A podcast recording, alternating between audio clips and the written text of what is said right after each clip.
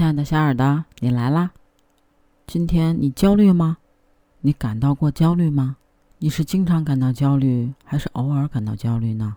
昨儿我跟我老公聊天，然后就说起来工作中的一些烦心事儿。我说：“哎呀，这个事儿搞得好烦呀，那个事儿也好烦呀。然后还有家里边这个老人的问题啊，小孩的问题啊，就是等等，讲了好多这样的东西，就让我觉得很忧心，就很焦虑。”因为到了我们这个年纪吧，就是那些担心的事儿自然就会增加。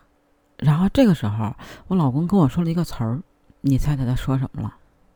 我最早刚上班的时候，在公司做那个出纳，然后就是咱们银行的那种大的纸袋子，嗯，三十多厘米高的那种，那种纸袋子，满满两个纸袋子的费用票，我一个人贴。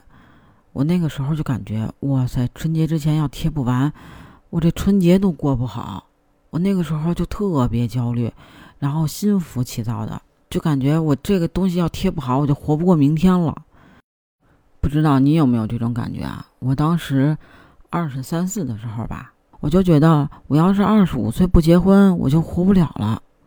我觉得那个时候感觉特别焦虑。后来呢，我发现好像也不是。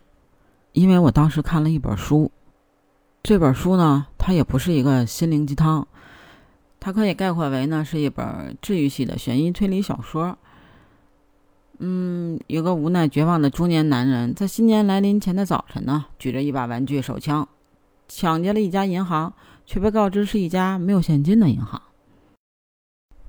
慌乱之中呢，又闯入了一家待售的公寓，劫持了八名中介与潜在买家。只有两位警察父子来处理此事，于是楼里楼外都陷入了长达一天的僵持。嗯，你放心，我肯定不会给你剧透，这个才刚刚是开始。八个人质，一个劫匪，一对警察父子，他们各有各的故事，各有各的焦虑。孤独的寡居老人，忧郁的成功人士，拧巴的父子关系，寻找新家的矛盾女性伴侣等等，而能解救他们的。肯定不是警察呀，而是彼此。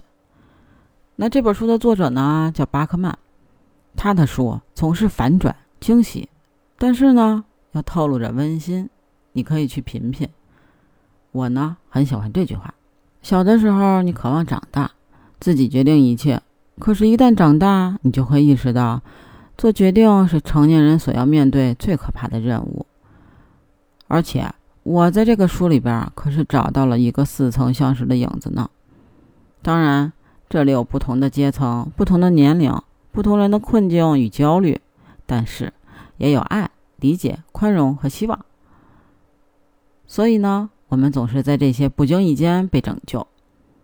如果此时此刻你感到焦虑，那不妨去书里找一找自己的影子，自己拯救自己一下吧。